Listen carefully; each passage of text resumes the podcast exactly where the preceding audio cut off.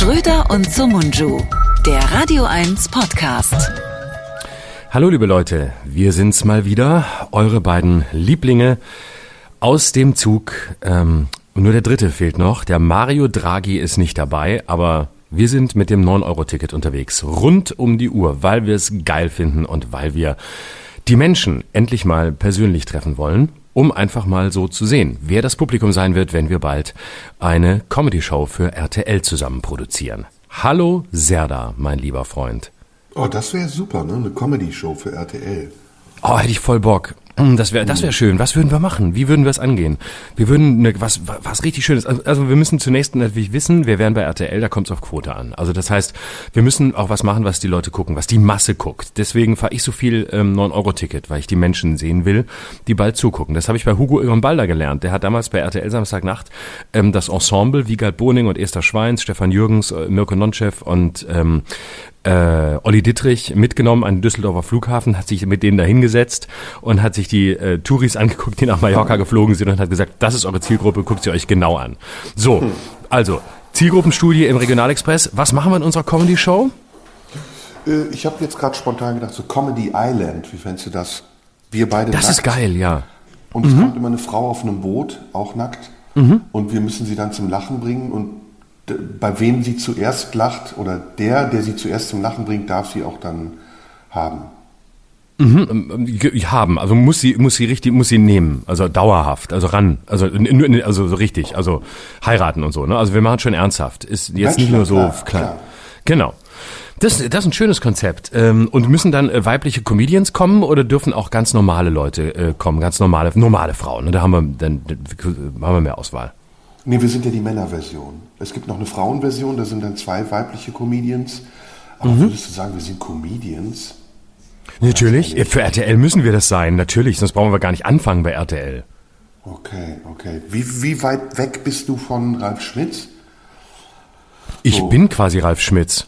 Also ähm, ich bin so eine Mischung aus Ralf Schmitz, Markus Krebs, nur zu Leptosom, aber sonst ähm, in die Richtung. Und ähm, wer noch? Äh, und Mario Barth. So, so, da, da, die drei, die bin ich eigentlich. Also die leben in mir. Ein bisschen, aber Journalist bist du doch auch. Wir müssen Ach, was auch bitte? natürlich unsere sonstigen Qualitäten ausspielen können. Wir müssen auch Ich tue nur so, als sei. Ja, das können wir doch beide nicht, das wissen wir doch. Wir tun nur so, als ob. Wir sind Faker, das ist doch bekannt. Und dann müssen wir so Challenges haben, wo wir gemeinsam das machen müssen. Irgendwie so, Mhm. da müssen wir uns unterstützen, aber auch Challenges, wo wir gegeneinander spielen.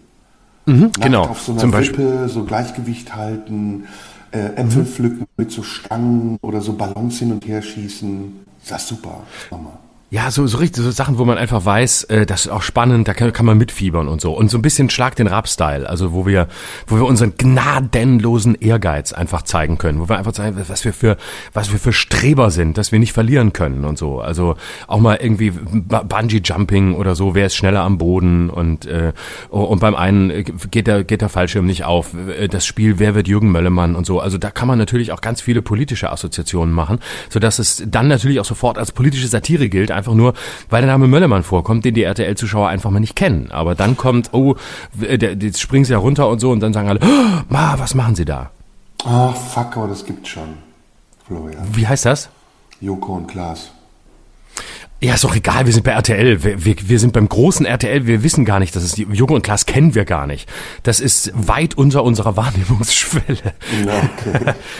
Also das Wissen, davon wissen wir gar nichts, dass es die gibt. Das ist auch keine Konkurrenz. Das sind, das sind Leute, die es auch probieren. Also wir sind ja dann bei denen RTL, da, da gucken wir runter und sagen, wenn der noch seit Jahren macht, dann ist uns egal.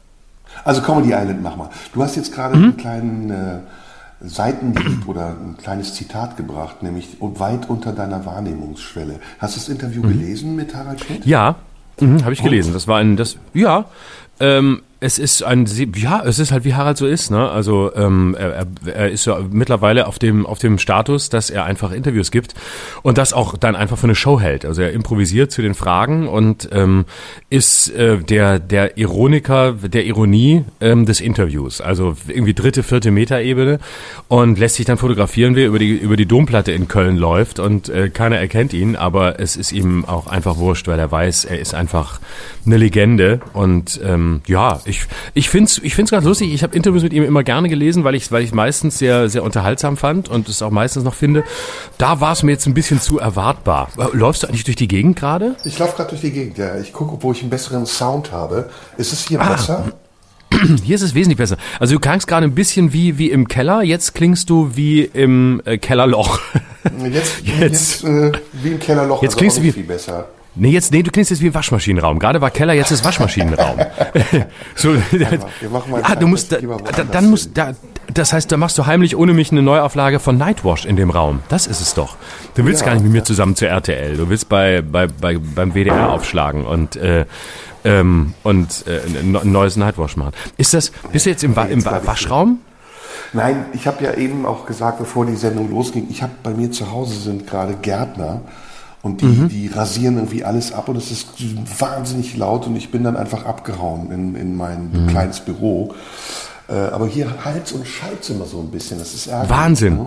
Das macht aber gar nichts. Mach doch eine kleine Führung durch dein Büro. Also lauf doch mal in alle Räume und mal vielleicht auch die Mitarbeiter vorstellen oder so. Wer ist so um mich rum? Wer ist noch da?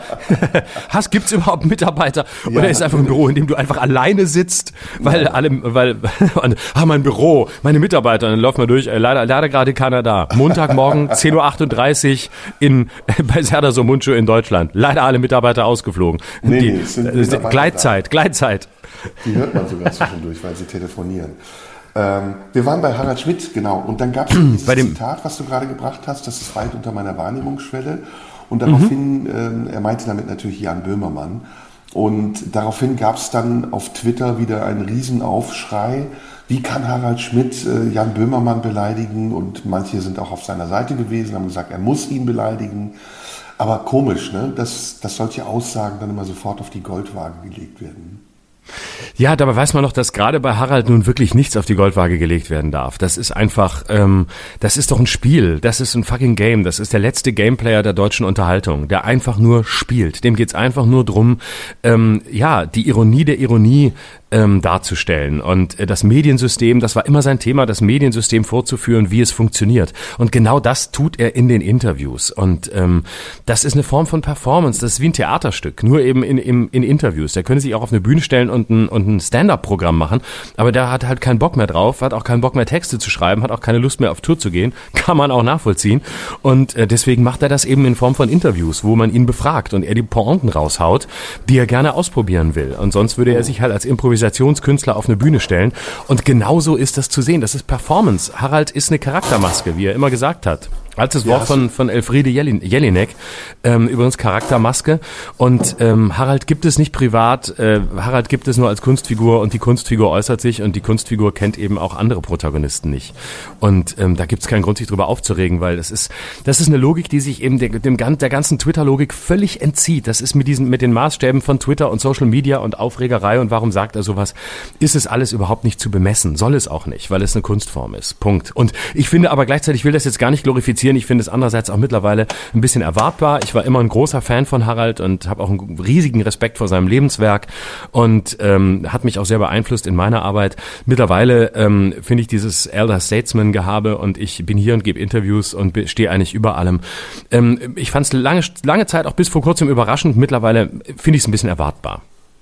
Ja, es ist so ein bisschen die Zeit der Demontage gerade. Ne? Also das fing mhm. an mit Gerhard Schröder und dann ein bisschen auch bei Angela Merkel. Und jetzt sind sie bei Harald Schmidt gelandet. Äh, ich weiß nicht, also mir geht's da ähnlich wie dir. Ich, ich kenne ihn ja schon lange oder ich verfolge ihn schon lange und kenne ihn auch. Und ich fand das jetzt nie so, weder fand ich den Hype um ihn gerechtfertigt, weil ich finde, dass er ein guter bis durchschnittlicher Kabarettist ist und auch immer war. Also er war ja im, äh, im Komödien in Düsseldorf zum, ich glaube sogar Teil des Ensembles. Mhm. Ähm, und dann war er mit seinen Programmen solo unterwegs und das waren jetzt nie so die Knallerprogramme. Schmidt-Gift nee. äh, habe ich damals gesehen oder ich weiß gar nicht mehr, was es noch war. Und dann erst als er bei Sat 1 anfing mit der Late Night Show und so der, der deutsche David Letterman wurde, ist er unheimlich gehypt worden und hat auch diesen Status bekommen, so unglaublich schlagfertig zu sein und klug und der Unterhalter in Deutschland. Dabei hatte Harald Schmidt auch ganz schön viele Flops. Also mhm. diese Samstag, der Versuch, Samstagabends eine Show zu machen, verstehen Sie Spaß, das war ein ziemlicher Schuss in den Ofen. ähm, da weißt du ja noch, ne, dass er Verstehen Sie Spaß moderiert hat. Ja, natürlich. In der Nachfolge von, ich glaube sogar von äh, Paola Felix. und Kurt Felix war, war sogar die Nachfolge und da, danach, glaube ich, nachdem das ein paar zwei Jahre nicht funktioniert hat, haben, kam, glaube ich, Didi Hallervorden, wenn ich es noch richtig in Erinnerung habe. Vor Guido Kanz. Ne? Na, jedenfalls gab es ja, ja noch ja. mal diese andere Sendung Mats ab, die auch nicht so erfolgreich mhm. war. Ähm, dann kam Schmiteinander, das hat so ein bisschen diesen Kultstatus äh, begründet am Anfang. Dann gab es noch dieses Psst, ich weiß nicht, ob du dich daran erinnerst. Ja, ich darf, ich darf einmal kurz daran erinnern, dass ich in beiden Sendungen zu Gast war. Bei Schmiteinander, das war mein erster Fernsehauftritt, da war ich 14 Jahre alt. Das war mein allererster Fernsehauftritt ich und weiß, ein Jahr ja. später war ich bei Psst, genau, weil man hatte ein Geheimnis und äh, das war, äh, das, also Schmiteinander war natürlich, äh, das war lustig, das war einfach anarchisches Fernsehen und ähm, ja, das war, ja, das war, war, war wirklich super. Aber man muss natürlich auch sehen, dass das ähm, Harald selber ja immer wusste, was er kann. Also der hat sich ja nie glorifiziert, sondern der hat hat immer gesagt, ich bin ein mittelmäßiger Schauspieler. Der ist ja von eigentlich studierter Schauspieler und äh, war da in, ist in Stuttgart an der Schauspielschule gewesen und ähm, war im Grunde in allem, was er gespielt hat, immer Harald Schmidt und sonst gar nichts, weil er auch gar nichts anderes konnte. Und war dann kurze Zeit danach noch im, am Theater in Augsburg. Und äh, da gibt es die geile Geschichte, dass damals der, der Chef des Komödiens in Düsseldorf, für die, die das nicht kennen, das ist so eine der größten, oder sagen wir mal, nee, größt ist sie gar nicht, weil sie eine recht kleine Bühne ist, aber eine, eine der renommiertesten beliebtesten Bühnen in Deutschland, wo, wo Kabarettisten auftreten und auch anfangen und die immer, auch bis heute ein sehr tolles Ensemble, muss man sagen, die wirklich auch Ensemble-Kabarett auf eine sehr zeitgemäße Art machen. Das klingt ja immer so verstaubt und man denkt gleich an DDR-Kabarett und man verkleidet sich schlimm und so. Und das, da sind die echt immer auf der Höhe gewesen und auch geblieben. Und ähm, damals kam der alte Kai Lorenz, der Chef des Komödiens, ist damals nach Augsburg gefahren, weil er äh, Harald Schmidt wollte als dritten Mann, ähm, weil damals waren im Ensemble Michael Quast und Thomas Freitag. Hm, Thomas Freitag, liebe Grüße, ähm, alter, äh, alter Parodistenkollege. Und die beiden haben sich so gehasst, äh, offensichtlich, erzählt die Legende, dass Kai Lorenz einen Dritten brauchte. Und dann ist er nach Augsburg gefahren und hat ein furchtbar schlechtes Jugendtheaterstück gesehen, in dem Harald sehr schlecht gespielt hat und ist einfach mitten in, im Stück, das war so ein Stück, das man damals spielte ähm, im, im, äh, in so einem ja wie in so einer Manege also das Publikum saß um, um im, im Kreis um die Protagonisten herum und äh, irgendwann ist Kai, Kai Lorenz gegangen und ist einfach mitten über die Bühne äh, ins Hotel gegangen weil er es so schlecht fand und weil er nicht anders rauskam ist er über die Bühne gelaufen.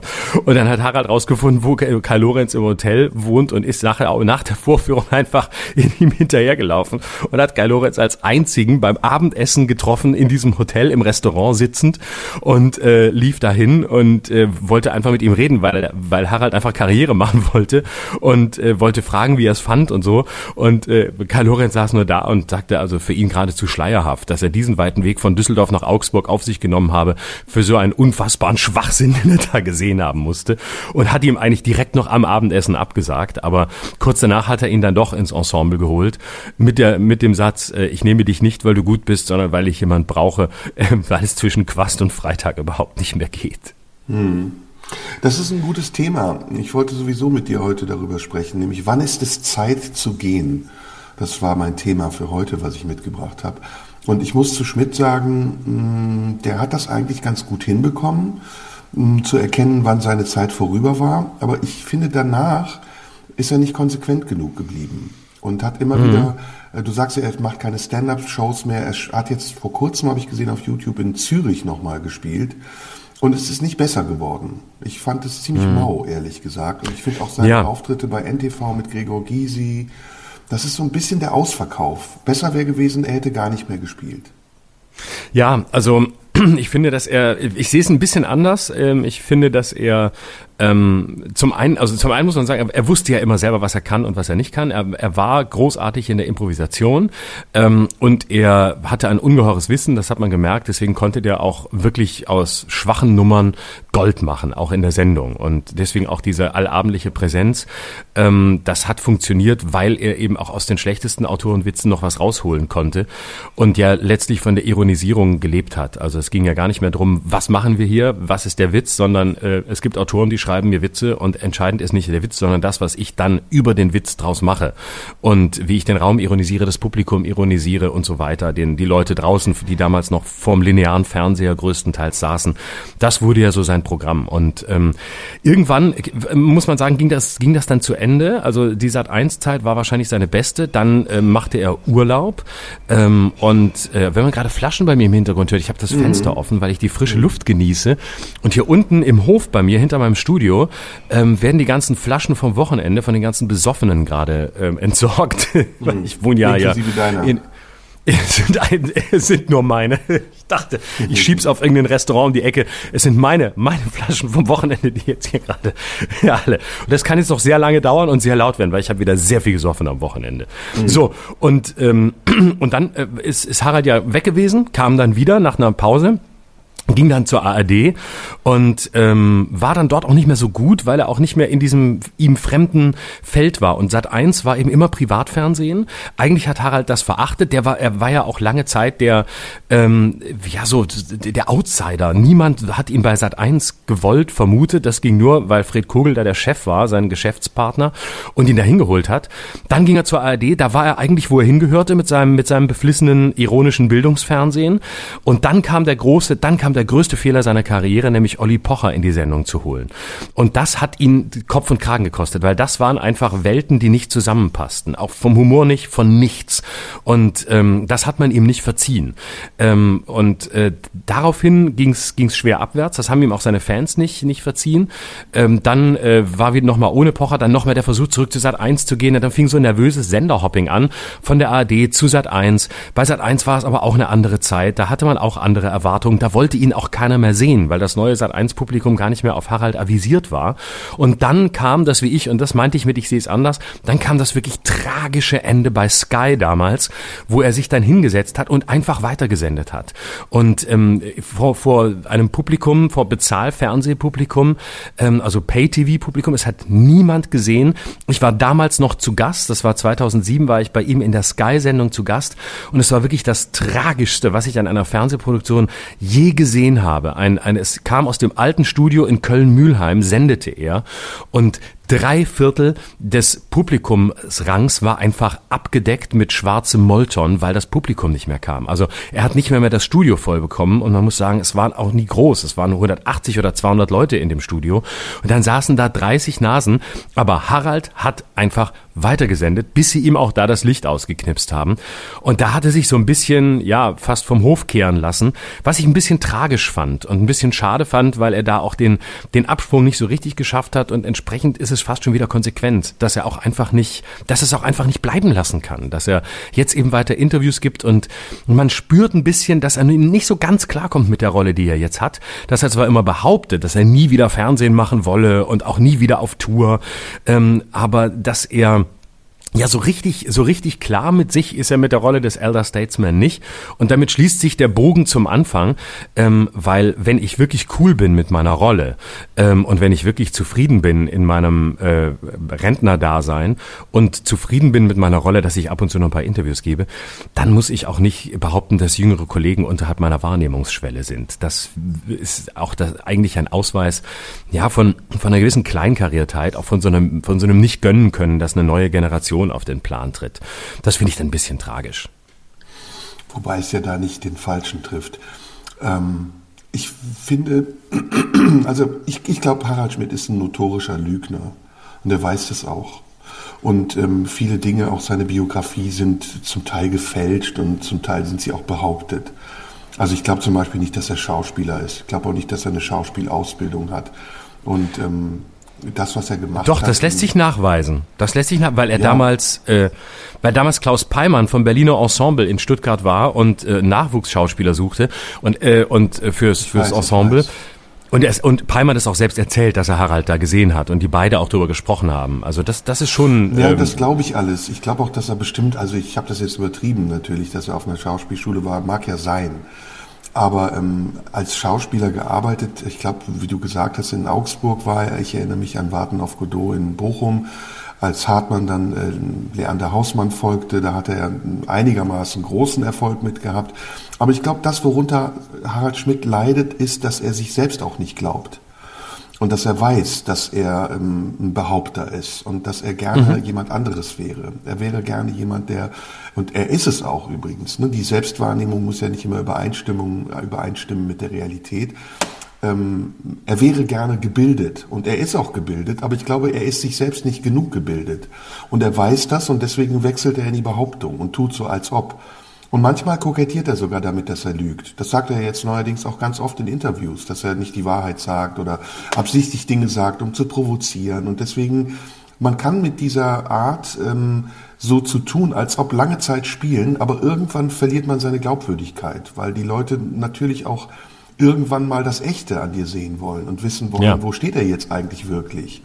Und sich mhm. permanent hinter diesem Zynismus und hinter der Ironie zu verstecken und sie zu einem Stilmittel zu erklären, das funktioniert eben nur eine bestimmte Zeit lang und danach verliert der Künstler auch an Wert, weil er sich davon auch nicht mehr lösen kann und weil er sich auch davon nicht mehr befreien kann. Und das ist ähnlich wie bei anderen Künstlern auch ein ganz markanter Punkt. Das hat ja Jan zum Beispiel auch vor einem Jahr oder zwei thematisiert, als er gesagt hat, die Zeit der Ironie ist vorbei, wir müssen andere Wege gehen, neue Wege finden. Das machen aber auch andere Künstler wie Kurt Krömer oder wer sonst auch immer, die eine Erneuerung darin sehen, auch sich selbst zu demaskieren und zu demontieren. Und das hat Schmidt nie geschafft. Schmidt ist immer der Schmidt geblieben, der er war, vor 20, vor 30 Jahren. Dieser leicht lakonische Unterton, dieser gepflegte Zynismus, dieses Ich bin gegen alles gefeit und habe zu allem eine sehr ähm, indirekte Meinung, aus der man aber lesen kann, was ich wirklich sagen will.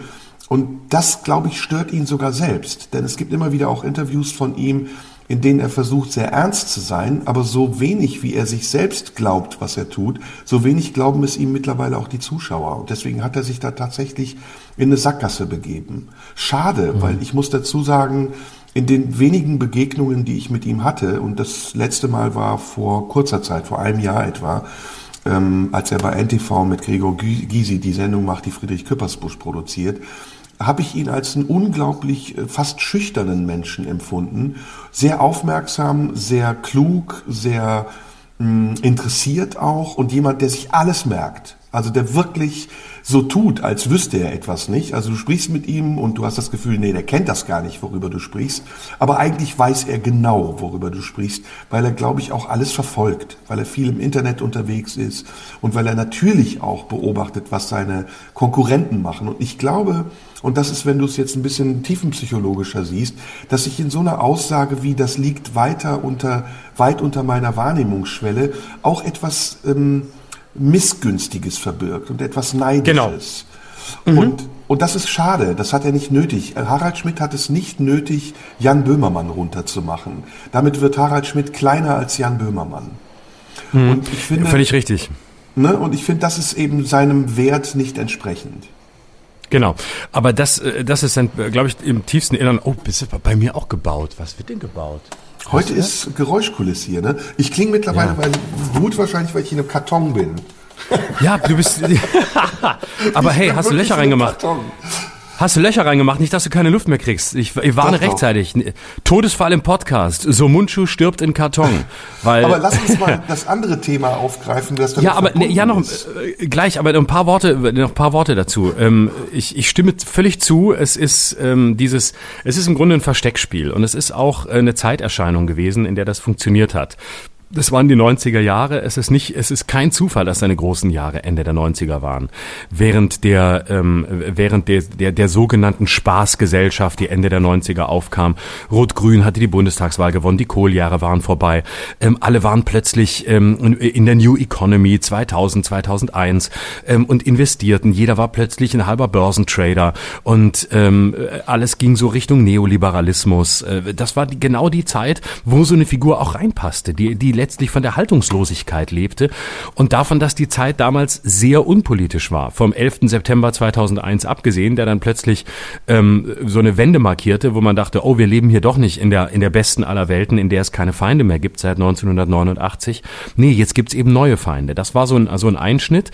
Danach wurde es auch für, für diese Haltung schon schwieriger, weil nach dem 11. September war zum ersten Mal so ein Moment da, wo man sich auch als Künstler ähm, in irgendeiner Form verhalten musste und auch bekennen kennen musste, weil das so ein Einschnitt war, dass man nicht einfach da sitzen konnte und sagen konnte, da gucke ich jetzt drüber und da mache ich jetzt ironische Witze. Letterman hat es damals mit einer hervorragenden Sendung ähm, geschafft, sich da ähm, äh, offen zu machen, hat sich hingesetzt und äh, einfach davon erzählt in der ersten Sendung nach dem 11. September, die glaube ich gar nicht so lange danach war. Und ähm, man muss wissen, dass Letterman auch ähm, am Broadway produziert oder produzierte im Ed Sullivan Theater, also nicht weit vom, vom Times Square entfernt, hatte natürlich eine, eine ganz andere Nähe als wir Deutschen dazu, aber hat aus dieser Nähe, die für ihn da war, eine ganz fantastische Sendung gemacht gemacht, in der er sich einfach völlig geöffnet hat und auch verzweifelt war und erzählt hat, wie es jetzt ist, in New York zu sein in diesen Tagen danach und hat daraus äh, eine ganz, ganz bewegende Sendung gemacht. Und das konnte Harald nie. Harald hat immer versucht, nicht zu senden, wenn es drauf ankam. Die Hochwasserkatastrophe 2002 im Osten hat Harald einfach zwei Wochen nicht gesendet, weil er auch gar nicht wusste, was er dazu sagen soll, bis die Stimmung wieder so war, dass man sich lustig machen konnte über hässliche Matratzen von Ossis, die die Elbe runterschwimmen. Das wurde zwar damals auch kritisiert, aber es war war ähm, dem, dem alten Woody Allen-Motto folgend konsequent, nämlich ähm, Komik ist Tragik plus Zeit. Und er hat immer so lange gewartet, bis die Tragik so weit vom Feld war, dass man wieder mit komischen Mitteln darüber reden konnte. Und dieses sich etwas ehrlicher machen, dieses etwas aus der Kunstfigur rausspringen, ähm, was heute einfach essentiell ist, was auch gar nicht mehr anders geht durch die Direktheit von, von sozialen Medien, von Interaktion. Das hat Harald, und da gebe ich dir total recht, nie hingekriegt, sondern Harald wollte immer Charaktermaske bleiben und glaubte immer, er ist wie ein Schauspieler auf einer Bühne, der den Moderator oder die Kunstfigur Harald Schmidt nur spielt. Und in, in einer gewissen Epoche hat das genauso funktioniert und war wahrscheinlich die höchste Form der Kunst, die man damals hatte. Aber heute und deswegen macht Harald auch das, was er macht, nämlich Interviews geben und ab und zu auf Theaterbühnen stehen. Heute würde es eben nicht mehr funktionieren. Heute kannst du nicht mehr nur sagen, ich rede über die Ironie und zeige, wie Ironie funktioniert und zeige, wie Medienmechanismen funktionieren. Heute geht's um mehr.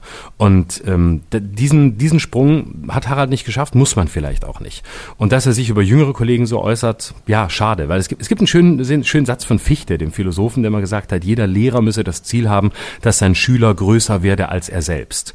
Und ähm, das, hat, das hat Harald leider nicht. Und das ist aber auch ein Branchenproblem, dass es keine, dass es keine äh, Beziehungen zwischen den Generationen gibt, in denen man sich anleitet, in denen man sich hilft, in denen man sich fördert, sondern es ist einfach ähm, dieses Grundgefühl, jeder muss hier seine eigenen Fehler machen, jeder muss sich hier die Hörner abstoßen, jeder muss da durch. Ähm, dabei könnte man natürlich auch äh, intergenerationell voneinander profitieren, aber in der Kultur leben wir leider nicht.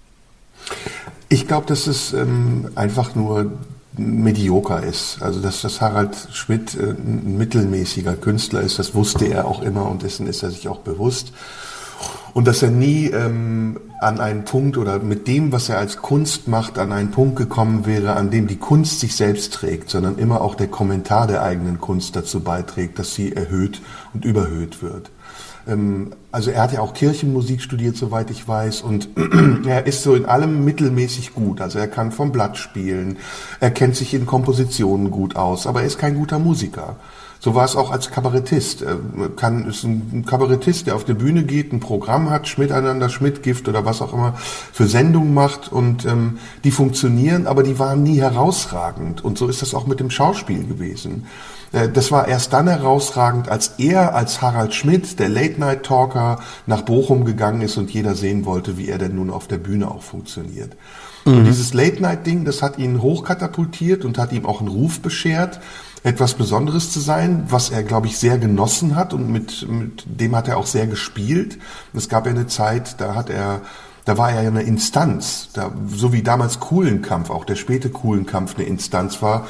Oder hm, ja auch eine Zeit lang Gottschalk, wobei es sich Gottschalk durch die RTL-Auftritte jetzt wieder verspielt hat. Er hätte eine Instanz werden können, wenn er es gelassen hätte, sich so jetzt zu verkaufen. Aber das ist eine Verlockung, der wir ja auch unterliegen. Ich meine, du hast vier oder drei Sendungen, ich habe äh, tret bei Stern TV auf. Wir könnten uns auch vorwerfen lassen, unsere eigene Mittelmäßigkeit äh, damit überbrücken oder vertuschen zu wollen, dass wir möglichst viel stattfinden. Ich glaube, ähm, ich will auf andere Künstler zu sprechen kommen, die es aus meiner Sicht richtig gemacht haben, richtiger gemacht haben. Und da fällt mir vor allem Stefan Raab ein. Ich bewundere wirklich Stefan sehr dafür, dass er ganz konsequent aufgehört hat und seitdem auch wirklich mhm. nicht mehr wiederkommt. Der, äh, oder Volker Pispers, auch ein gutes Beispiel. Mhm. Ähm, das mhm. sind Leute, die sagen, okay, ich habe erreicht, was ich erreichen wollte und ich muss dazu sagen, Stefan Raab ist weitaus mehr talentiert, als Harald Schmidt es je war. Und zwar vielfältiger talentiert auch. Er ist meiner Meinung nach der bessere Stand-Upper gewesen. Er ist ein viel besserer Musiker gewesen. Er ist ein besserer Unterhalter gewesen. Und Stefan hat es geschafft, ab einem bestimmten Punkt zu erkennen, dass seine Zeit vorbei ist und dass alles, was er erreichen wollte, erreicht war. Und das müssen wir jetzt nicht alles hier einzeln aufzählen. Und damit hat er einen Ruf sich geschaffen. Und dieser Ruf würde sofort zerstört werden. Und es war übrigens ein großes Risiko, TV Total auch wieder zu bringen, äh, wenn Stefan Raab sich wieder hinstellen würde und TV Total machen würde. Es hat jetzt geklappt. Puffpuff hat das ähm, nicht kaputt machen können. Er hat es aber auch nicht besser machen können. Und ich glaube auch nicht, dass TV Total den Herbst überleben wird. Aber mhm. auf Stefan Raab hat das keine schlechte Ausstrahlung gehabt. Obwohl er im Hintergrund die Sendung macht, obwohl er sie produziert mhm. und maßgeblich auch beteiligt ist. Mhm. Und lass mich ja. doch, äh, ja, bitte, bitte sag ruhig. Nee, mach zu Ende. Und ein zweiter Künstler, den ich hier auch nennen will, weil er auch eben angesprochen war. Und man kann ihm gegenüber so kritisch sein, wie man vielleicht auch sein muss. Aber er ist meiner Meinung nach wirklich auch ein sehr vielfältig begabter Künstler, ist Jan Böhmermann der sich sehr entwickelt hat, der auch als Musiker, als Performer, als Darsteller in der journalistischen Arbeit, die er macht, tatsächlich neuere Wege geht, als Schmidt sie je gegangen ist, in dem Moment, als er gemerkt hat, dass er sich verjüngen und erneuern muss und wie du richtig sagst, den Fehler gemacht hat, Oliver Pocher an seine Seite zu stellen und ihm diese Aufgabe zu übertragen. Und deswegen, er hat es eigentlich nicht erkannt. Er hat nicht erkannt, dass eigentlich nach der Geschichte mit Pocher hätte Schluss sein müssen und dass er seinen Hut nehmen hätte sollen. Und das, was er jetzt macht, ist eigentlich nur eine stetige, ein stetiger Abbau seines damals guten Rufes und er ist an einem Punkt angekommen, an dem er eben auch nicht mehr gehört werden will. An dem Leute wie auf Twitter, die sonst seine Klientel waren und wären, ihn in der Luft zerreißen, weil er irgendwelche Dinge sagt, von denen er immer noch glaubt, dass sie maßgeblich wären oder irgendeine Bedeutung hätten oder für irgendjemanden von Wichtigkeit sind. Also was die, Stand-up-Leistung angeht, da würde ich dir widersprechen. Ich fand, dass Harald immer der bedeutend bessere Stand-upper war als Stefan Raab, der bedeutend bessere, weil er einfach wirklich performen konnte und weil er im Stand-up unübertroffen gut war, ähm, eben weil er diese diese das dieses improvisatorische Können hatte, während ich Raab als Host immer ziemlich schlecht fand. Oh jetzt nee, nix, jetzt sind die jetzt sind die Gläser und die, die Gläser vom Karton. Es ist sau eng, ich schwitze total und ich muss zwischendurch ein bisschen Luft machen. Na, ich, ich weiß, was du meinst. Ja, ich habe ja gesagt, mach Löcher in den Karton, mach Löcher in den Karton. Das ist, das ja, geht nicht Schlitze, gut aus. Das ich weiß, ja, was du okay, meinst. Gut. Natürlich ist Schmidt der bessere Performer gewesen, aber Schmidt hat auch gesprochene, geschriebene Texte gesprochen und Raab hat oft auch improvisiert oder irgendwas auf der Straße gemacht oder was auch immer, was mehr Unterhaltungscharakter und im Fernsehen angemessener war. Schmidt mhm. war auf der ja, Bühne auf natürlich weitaus besser. Das ist ein ganz anderes ja. Thema. Und, und äh, Raab war ein, aber Raab war, was Formatentwicklung angeht, was überhaupt Ideen angeht, ich glaube, das ist sein eigentlich größtes Können, ähm, ist, ist Ideen zu haben für, für ganz, für, für komplett abgedrehte Shows, also als Produzent und als äh, kreativer Kopf, der sich Sachen ausdenkt, da kann, da konnte Harald nie mithalten, muss man auch sagen, wollte er auch nie. Harald wollte nie Produzent sein, Harald wollte nie ähm, Shows produzieren, Harald hatte nie diesen Ehrgeiz, ähm, irgendwo mitzuspielen, zu gewinnen und das, das hat Raab immer. Das hat ja. Das glaube ich nicht. Na, ich glaube, dass die scheißegal Attitüde bei Schmidt gelogen ist. Der will, ja, der Harald will wollte total viel. Der geht aufs Traumschiff, weil er will. Das hat er doch gar nicht nötig. Und dann spielt er wirklich ernsthaft diese Rolle auf dem Traumschiff, ohne sie zu ironisieren oder so halbwegs zu ironisieren. Der ist auch total geil auf Stattfinden und gesehen. Ja, ja, ja, natürlich. Aber er hatte nicht den, er hatte nicht diesen, diesen Wettbewerbsehrgeiz. Ich als Moderator trete jetzt gegen andere Prominente an oder trete an gegen irgendwelche Kandidaten, um zu gewinnen. Gar nicht. Der wollte natürlich immer die Nummer eins sein. Gar keine Frage. Ähm, und natürlich wollte er, will er, will er stattfinden. Aber wobei ich ihm sogar abnehme, dass er sich Ehrgeiz, den versteckt er ja dann in solch zynischen Aussagen über Jan Böhmermann. Weil das ist ja nichts wobei, als ein Wettbewerb, wobei, wenn er, sieht. Ja, ja, kann, das, das leugne ich auch nicht. Aber der, der offen ausgetragene Wettbewerb ist ja der, ähm, zu sagen, so, ich messe mich, ich klettere gegen andere Leute ähm, irgendwie die, die, den Felsen hoch oder mache irgendwas oder ähm, springe durchs Studio und gucke, wer, wer zuerst ankommt oder mache Marathon und laufe Marathon gegen irgendwelche Kandidaten. Also dieses, dieses ganze, der ganze Schlag den Rab-Gedanke. Äh, sowas hätte Harald nicht gemacht. Aber das sind ja zwei unterschiedliche Wege, ne? Zu sagen, entweder die anderen sind alle schlecht, das interessiert mich gar nicht, oder ich bin besser als die anderen, ich zeige zeig's euch. Das sind halt genau. zwei unterschiedliche Wege. Genau, oder ich, äh, genau, oder ich sage einfach, ähm, ich äh, finde die Welt gar nicht so schlecht, sondern ich möchte einfach nur darin möglichst lange, möglichst viel Spaß haben. Und darin war Stefan Raab sehr konsequent, auch im Abgang. Und ähm, mhm. zwar ist fast vieles von dem, was er zwischendurch produziert hat, längst nicht mehr so erfolgreich, äh, wie es vorher war. Und man merkt ja auch an, nee, und, ne, und äh, man merkt ja auch an den Sendungen, die er jetzt produziert und wie sie produziert sind. Ähm, also der Geist von, von TV Total ist ja noch immer der Geist vom Ende der 90er Jahre. Da hat man ja das Gefühl, wenn man diese Sendung sieht, es gibt das Internet immer noch nicht. Also ähm, das ist da alles noch gar nicht angekommen. Und ähm, das ist sehr, das wirkt sehr da stehen geblieben, wo der Produzent erfolgreich war und äh, wo Stefan Raab damals stand und womit er erfolgreich war. Aber ähm, ja, das da trägt er, da, da finde ich, trägt er ein bisschen zur zur ähm, ja zur zur Einengung seiner seiner Größe bei. Aber das ändert natürlich nichts an der Tatsache, dass er in seinen besten Jahren sehr, sehr gut war und dass er als, als Host, als Personality, als öffentliche Person im richtigen Moment sehr konsequent den Hut genommen hat und gesagt hat, Leute, mich kehrt ihr nicht vom Hof, das war's, ich gehe von mir aus, äh, die, die Zeit ist zu Ende. Wir reden über unterschiedliche Dinge, also äh, der Abgang, das ist das eine Thema, ne? und das, deswegen habe ich das Thema ja auch so benannt, äh, wann ist es Zeit zu gehen? Und dann auch die Selbstüberschätzung, die bei Schmidt genauso wie bei Raab da war. Und zum Teil auch nachvollziehbarerweise, das sind ja beides Figuren einer Fernsehzeit, in der es ähm, dieses, diese, dieses Verjüngungselement gab, aber irgendwie alles noch sehr neu war. Und mittlerweile ist das ja bei Joko und Klaas angekommen, die ja auch schon fast wieder die ältere Generation darstellen. Es fehlt an neuen Nachwuchstalenten, die es allesamt nicht schaffen, auch so, so schillernd, so charismatisch zu sein. Da sind Joko und Klaas, finde ich, wirklich die Letzten, im Fernsehen jedenfalls. Und das, was Schmidt und Raab vorher gemacht haben, das war ganz frisch, das war ganz neu. Das kam, ich meine, Schmidt, das weißt du, ist ein Kind des WDR. Und diese Sendung, die er da gemacht hat, die waren total anarchistisch für die damaligen Verhältnisse. Mhm. Schmidt ja. einander war Avantgarde, das war verrückt, das war crazy. Und das, was äh, Stefan gemacht hat, der ja von Viva kam, war auch total crazy. Einfach mit allen Konventionen zu brechen, mit Gästen auf eine gelangweilte Art umzugehen, sie sogar vielleicht irgendwie zu belästigen oder zu überrumpeln.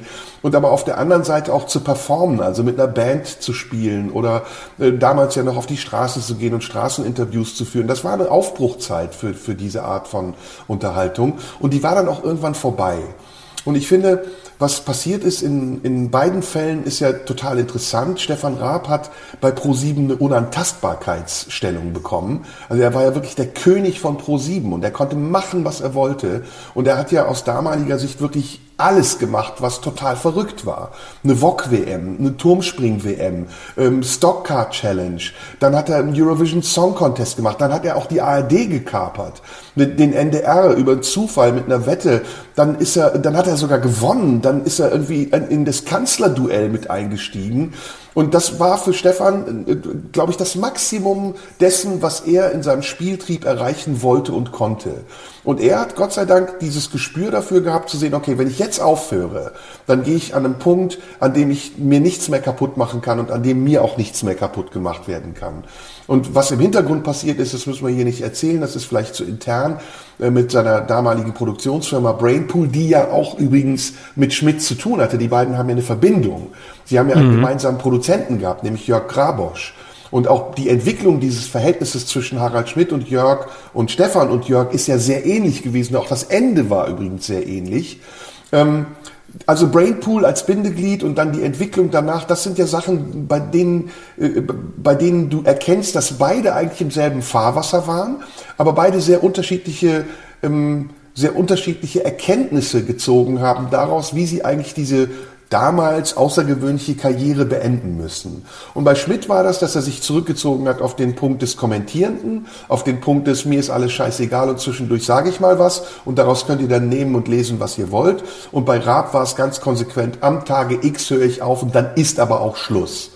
Was dazwischen an Misserfolgen war, das wird wahrgenommen, je nachdem, wie du dich selbst auch beendest. Also wenn du wie Stefan dich beendest und sagst mit einem großen Paukenschlag letzte TV-Totalsendung Tränchen vergießen auf Wiedersehen, dann nimmt man dir auch nicht übel, dass du absolute Mehrheit vergeigt hast oder äh, keine Ahnung, wie viele sonstige Formate er versucht hat, aus denen nichts geworden ist. Die geraten dann in Vergessenheit. Wenn du aber wie Schmidt übrig bleibst und in dieser Position, die ich eben beschrieben habe, immer wieder auch auftauchst, dann wird dir auch irgendwann vorgehalten, dass du ohnehin nicht der warst, für den du gehalten wurdest und auch viele Misserfolge hattest. Und das ist jetzt gerade, mhm. glaube ich, bei ihm so der Fall, dass er das auch realisiert, dass dieses hohe Ross, von dem er da runtergekommen ist, gar nicht so hoch war, wie er es dachte. Und okay, Harald Schmidt ist ja auch nicht schlimm. Hm, Harald, Harald Schmidt ist so ein bisschen der Columbo unter den Unterhaltern, ne, der immer noch mal reinkommt, ne, der immer rausgehen will und sich noch mal umdreht und aber noch mal, no, no, doch noch mal bleibt und dem noch doch noch was einfällt. Äh, Moment und äh, doch noch ein Kommentar und doch noch einer, äh, um doch noch mal zu gucken, wie der Marktwert ist und ob nicht doch noch jemand das zitiert und es jemand aufnimmt und ganz gezielt auch äh, im Umdrehen noch mal irgendeine Provokation und ganz gezielt noch mal zeigt, hey, ich kann dem Mediengeschäft immer noch vorwerfen, dass es so funktioniert, wie es funktioniert, indem ich über meinen Impfstatus rede und äh, offen lasse, ob ich geimpft geimpft bin oder nicht. Und äh, alle springen natürlich drauf an, ist Harald Schmidt geimpft oder nicht? Und er lacht sich ins Fäustchen und denkt sich, ja, genau das wollte ich. Ich wollte einfach nur zeigen, dass die Mechanismen genauso sind, wie sie sind und dass ich mit so einem halbgaren, noch nicht mal besonders äh, originellen oder, oder frischen Gedanken, nämlich ich mache ein Rätsel daraus, äh, ob ich äh, geimpft bin oder nicht, so viel bewegen kann und in dann wochenlang irgendwelche Leute drüber schreiben. Und das war immer sein Geschäftsprinzip. Ich führe dem Mediengeschäft vor, dass es nun mal so funktioniert, wie es funktioniert funktioniert. Aber ähm, das tut es das auch immer noch. Und das lässt nicht mehr das, was es war zu Harald Schmidts Zeit. Das ist das Problem. Genau. Das stimmt, aber trotzdem springt es ähm, in vielleicht äh, anderer Form, aber in verwandter Art und Weise auf so eine Geschichte drauf. Und damit hat er für seine Zwecke schon wieder das bewiesen, was zu beweisen war, nämlich ich sag was und dann reden wochenlang alle drüber, indem ich ein Geheimnis um etwas mache, worum es vielleicht gar kein Geheimnis zu machen gilt.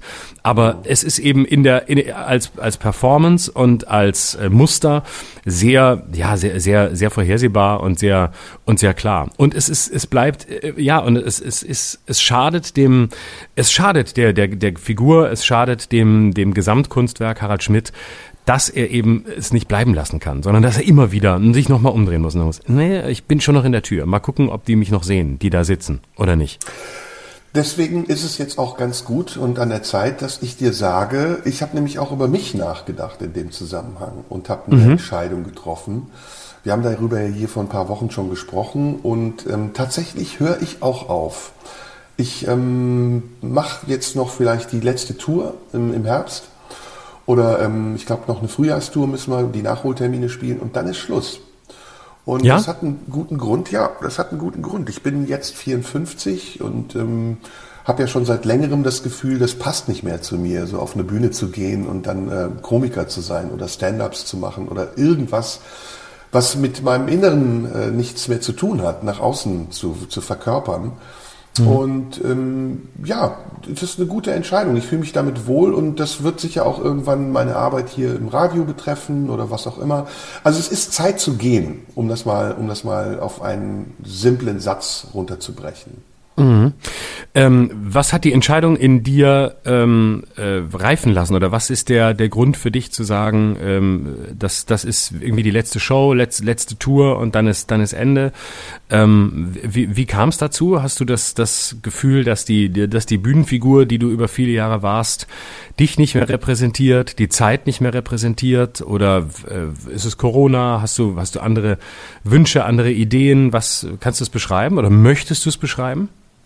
Corona war der Auslöser, ganz sicher. Die verschobenen Tourneen und auch das Gefühl, nicht ähm, abhängig sein zu wollen davon, dass ich auf die Bühne gehen muss. Aber ich hatte diese Gedanken schon vorher und ich hatte ja schon mal einen längeren Tourbreak über drei Jahre nach der letzten, vorletzten Tour und habe dann nochmal beschlossen, auf die Bühne zu gehen, weil ich noch einige Dinge einfach erreichen wollte ähm, simpel gesagt, ich wollte so ein paar Superlative erreichen. Große Hallen spielen, wissen, wie sich das anfühlt, vor 10.000 Leuten zu stehen. Und das auch auf eine ganz bestimmte Art und Weise. Nämlich ohne, dass ich mich andiene oder irgendwelche hm, Ansprüche anderer Leute erfülle, sondern konsequent, so wie ich das bisher immer war und nur durch meine eigene Kraft. Du, du weißt ja, ich bin kein, kein Everybody's Darling. Ich finde auf vielen Sachen nicht statt. Ähm, ich war, glaube ich, noch nie auf dem Comedy-Preis und ich werde auch nicht für irgendwelche Grimme-Preise nominiert oder sonst was. Was mich ähm, das schmerzt mich nicht, aber das ist schon eine Form von fehlender Anerkennung, die mir auch zeigt, dass da eine, Einbahnstraße ist für mich und dass ich das auch gar nicht weiter versuchen will. Und trotz allen Ehrgeizes irgendwann mal erfolgreich und anerkannt erfolgreich zu sein, auch einsehen muss, dass das, was ich bisher geleistet haben, bisher geleistet habe, für mich reichen muss. Und dass ich mir selbst auch sagen muss, okay, das ist schon ein ganz schönes Ding. Du standst vor 10.000 Leuten, du hast Tourneen gemacht, die ausverkauft waren, du hast damit auch ganz gut verdient und kannst gut leben. Also jetzt lass es auch mal gut sein. Das ist das eine. Das andere ist, ähm, dass ich auch die Situation im Moment als sehr schwierig erachte. Das, das weißt du besser als ich. Ähm, mhm. wir, wir spielen abends, ohne dass wir wissen, wie viele Zuschauer da sein werden. Ich glaube, das wird sich auf kurz oder lang auch nicht ändern. Die Leute sind stark verunsichert, die Kulturbranche ist sehr geschwächt und das sind nicht nur die Künstler, die auf der Bühne stehen, sondern das sind vor allem auch die Menschen, die im Umfeld der Künstler arbeiten. Und auf dieses Pferd weiterhin zu setzen und zu sagen, ich spiele, bis ich tot umfalle, das ist nicht mein Ding. Ich habe Gott sei Dank viele Möglichkeiten, auch mich anders künstlerisch auszudrücken. Ich kann Bücher schreiben, ich kann Stücke inszenieren. Ich möchte immer noch eine Inszenierung an der Oper machen, habe dafür auch ein ganz gutes Angebot im Moment. Und dann möchte ich es auch, wie gesagt, damit beenden. Ich habe dann 40 Jahre lang, das musst du dir mal vorstellen, 40 Jahre lang stand ich auf der Bühne und ähm, ich muss jetzt nicht 50, 60, 70 Jahre auf der Bühne stehen, das meinte ich auch eben mit Harald Schmidt, und an das Abbild meiner selbst glauben, bis es gar nicht mehr da ist, sondern ich kann mir neue Bilder schaffen. Und ähm, darauf freue ich mich ehrlich gesagt auch. Und auch zum Beispiel diese Arbeit jetzt bei Radio 1 oder unser Podcast, das ist alles eine ganz wichtige Phase in, in meinem Leben und auch hoffe ich in deinem Leben. Aber das ist auch zeitlich begrenzt. Also wir merken ja selbst, dass wir äh, anders als wir am Anfang noch voller Themen waren oder als wir jede Woche noch mit zwei Stunden gar nicht ausgekommen sind zu sprechen, jetzt auch eine gewisse Verpflichtung darin sehen, uns einmal die Woche hier zu treffen und zu sprechen. Und Gott sei Dank, das liegt daran, dass wir beide uns sehr gut verstehen und dass wir viele Themen haben, die wir gemeinsam besprechen können, es auch immer wieder hinkriegen, spannende Sendungen zu machen. Aber ich möchte das nicht die nächsten zehn Jahre. Ich möchte es auch nicht die nächsten fünf und vielleicht gerade mal die nächsten zwei oder ein Jahr lang machen und dann auch selbstbewusst sagen, hey, erfolgreiches Projekt, das war's jetzt, das schließen wir jetzt ab. Mhm. Ja, also kann ich sehr gut nachvollziehen. Ähm, es, äh, das ist eine interessante Umstimmungserfahrung, die, glaube ich, ganz viele Leute gemacht haben, auch durch Corona. Ähm, nicht nur Künstler wie wir, ähm, sondern auch äh, in, in ganz anderen Bereichen, also äh, im, im Umfeld ähm, unserer Branche. Ich glaube, das ist, äh, ja, ich glaube, durch diese Phase, durch Corona ist sowas entstanden wie, okay, was, bei ganz vielen Leuten die Frage, was, was ist eigentlich für, was ist, was soll eigentlich das sein, was mein Leben gewesen sein wird. Was soll das sein, was äh, von, von mir bleibt oder wo will ich wirklich sein? Und was war es eigentlich, äh, was ich bisher gemacht habe und welchen Illusionen finde ich, bin ich vielleicht auch hinterhergerannt? Und ähm, die dann einfach gemerkt haben, so wie du ja auch und ich zum Teil auch, ähm, es gibt mehr als das, wovon du bisher geglaubt hast, dass es das Einzige ist, was dich ausmacht. Und ähm, deswegen hat sich auch sehr vieles so verschoben. Also daher kommt ja auch die Tatsache, dass plötzlich in Branchen ein, ein Notstand ist, der, der vorher gar nicht denkbar war. Also habe neulich wieder mit Veranstaltern gesprochen, die sagten, ähm, Techniker, die heute, die früher Bühnenshows gemacht haben, die in Hallen die Technik gemacht haben, äh, verlangen heute das Doppelte von dem, was sie früher verlangt haben, weil es schlichtweg ganz viele nicht mehr gibt, weil die sich anders orientiert haben und gemerkt haben, mein Leben besteht nicht darin, abends äh, zwangsläufig um äh, 23 Uhr, 0 Uhr oder noch später aus irgendeiner Venue zu kommen und ähm, irgendwann nach Hause zu kommen, äh, in den nächsten Tag zu schlafen, irgendwie halbwegs fit wieder zu starten und am nächsten Tag in der nächsten Stadt alles auf und wieder abzubauen. Das ist ein toller und wichtiger Job, aber ich kann mir auch vorstellen, dass es viele Leute gibt, die sagen, nee, ähm, ich habe auch andere Möglichkeiten unterzukommen und da die vielleicht dann auch ähm, lebens- oder familienfreundlicher oder was auch immer sind. Und ähm, das ist äh, natürlich auch was, was in unserer Branche, was, was bei uns deutlich wird, was bei uns beiden deutlich wird ich selber bin auch jemand gewesen, der immer auf Tour sein wollte und das auch ganz toll fand und zum Teil mit fast äh, einem protestantischen Ehrgeiz daran gegangen ist und gesagt hat, ich muss überall hinfahren. Und äh, erst wenn's erst wenn's auch äh, irgendwo in Meckenheim ausverkauft ist, äh, dann werde ich äh, wirklich äh, ähm, so weit sein, dass ich da nicht mehr hinfahren muss, statt anzuerkennen, man kann nicht überall ausverkauft sein. Es reicht dann auch einfach nach Bonn zu fahren und nicht mehr alles abzuklappern. Und heute merke ich auch, durch, durch Corona merkte ich plötzlich, wie, wie wenig mir da zum Teil fehlt. Und natürlich ist es jetzt oft wieder schön, aber ähm, der Motor springt insgesamt noch nicht richtig wieder an. Das lässt sich überall beobachten. Das sieht, sieht, sieht man auch in der klassischen Musik. Die Berliner Philharmonie ist nicht ausverkauft. Kannst du jeden Abend hingehen und Karten kriegen. Das war früher unmöglich. Da musstest du Monate im Voraus buchen. Also da hat sich viel verändert und ich gebe dir recht. Es ist die Frage, wann, wann kommt das alles wieder? Und ähm, ja, das äh, insofern kann ich deine deine Gedanken dazu auch äh, auch nachvollziehen und es ist auch man ist auch irgendwann auserzählt, ne? Es ist auch irgendwann ja. äh, irgendwann ist man leer und sagt so, ich habe äh, ich habe jetzt auch alles gegeben. Ich selbst bin noch nicht an dem Punkt, an dem du bist, aber ich kann es sehr sehr gut nachempfinden ähm, und äh, ich kann sehr gut nachvollziehen, dass man irgendwann da hinkommt und sagt so, ich habe jahrelang war ich eine, eine sehr klare Bühnenfigur, die hat über eine lange Strecke sehr gut funktioniert, aber irgendwann entspricht einem das nicht mehr. Und auch du warst ja in dem, was du gemacht hast, eine Kunstfigur. Diese Kunstfigur Absolut. Serdar Somuncu, der rumgefahren ist und eben alle beleidigt hat und äh, ein, ein, ein ganz klares Programm dahinter hatte, nämlich indem ich dagegen arbeite und alle beleidige, werden wir irgendwann dahin kommen, dass alle gleichermaßen beleidigt sind und dann ist das das Ende der Diskriminierung. Und das fand ich auch immer ein sehr über, tolles, überzeugendes Programm und es war überraschend überraschend und es war, es war künstlerisch gut gemacht und ähm, ich habe dich da immer Tage sehr ja auch noch gültig. Also es wird ja auch oft zitiert und ist ja auch ein gültiger. Natürlich, Platz. ja, ja. Aber es das ist eben, aber Sachen. irgendwann, aber ich glaube, irgendwann kann auch so eine, irgendwann wird so eine Kunstfigur, die einem ganz lange hilft, ähm, auch äh, Dinge zu sagen, die man sonst nicht sagen würde oder nicht sagen könnte oder nicht wollte. Irgendwann, ich kann mir eben vorstellen, wird so eine Kunstfigur, ähm, die du dann lange Zeit viel stärker warst, als ich es war.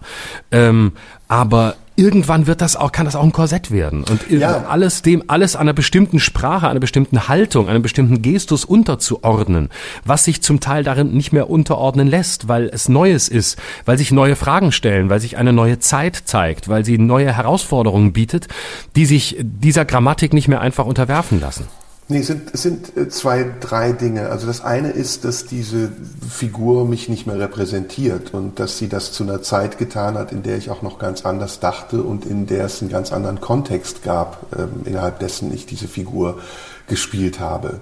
Äh, das war eine Zeit des Tabubruchs, das war eine Zeit des Umbruchs, in der Comedy, in der Kabarett noch sehr nah beieinander lagen. Später lagen sie sehr weit auseinander und in der die Frage danach, was kann man tun, um Menschen zu unterhalten, auf eine unglückliche, auf eine nicht unglückliche, freudsche Fehlleistung, auf eine ungewöhnliche Art und Weise auch zu überraschen auf der Bühne, in, in der diese Frage groß war. Und ich habe sie auf meine Art und Weise beantwortet und ich bin diesen Weg ja auch sehr bewusst gegangen. Und ich wusste damals schon, dass das ein Weg ist, der sehr steinig sein werden würde, weil ähm, viele Leute das auch nicht verstanden haben am Anfang und dachten, was randaliert der hier so rum? Und das waren nicht nur die Zuschauer, die waren sogar in der Regel klüger als diejenigen, die mich eingeladen haben, die Redakteure oder die Fernsehsender, sondern das waren zum Teil eben auch Leute, die es hätten verstehen müssen, um mir einen Erfolg zu geben, der vielleicht konventioneller gewesen wäre, aber den ich nicht unbedingt haben wollte. Aber das ist die, das ist die zweite Seite und da muss ich auch ganz ehrlich sein zu mir und, und das sage ich hier jetzt äh, ohne wehleidig zu sein oder irgendwie jammern zu wollen. Ich habe aus meiner Sicht auch das Maximum erreicht. Also ich bin, wie gesagt, kein Everybody's Darling und jemand, der jetzt rumgereicht wird auf irgendwelchen Preisverleihungen.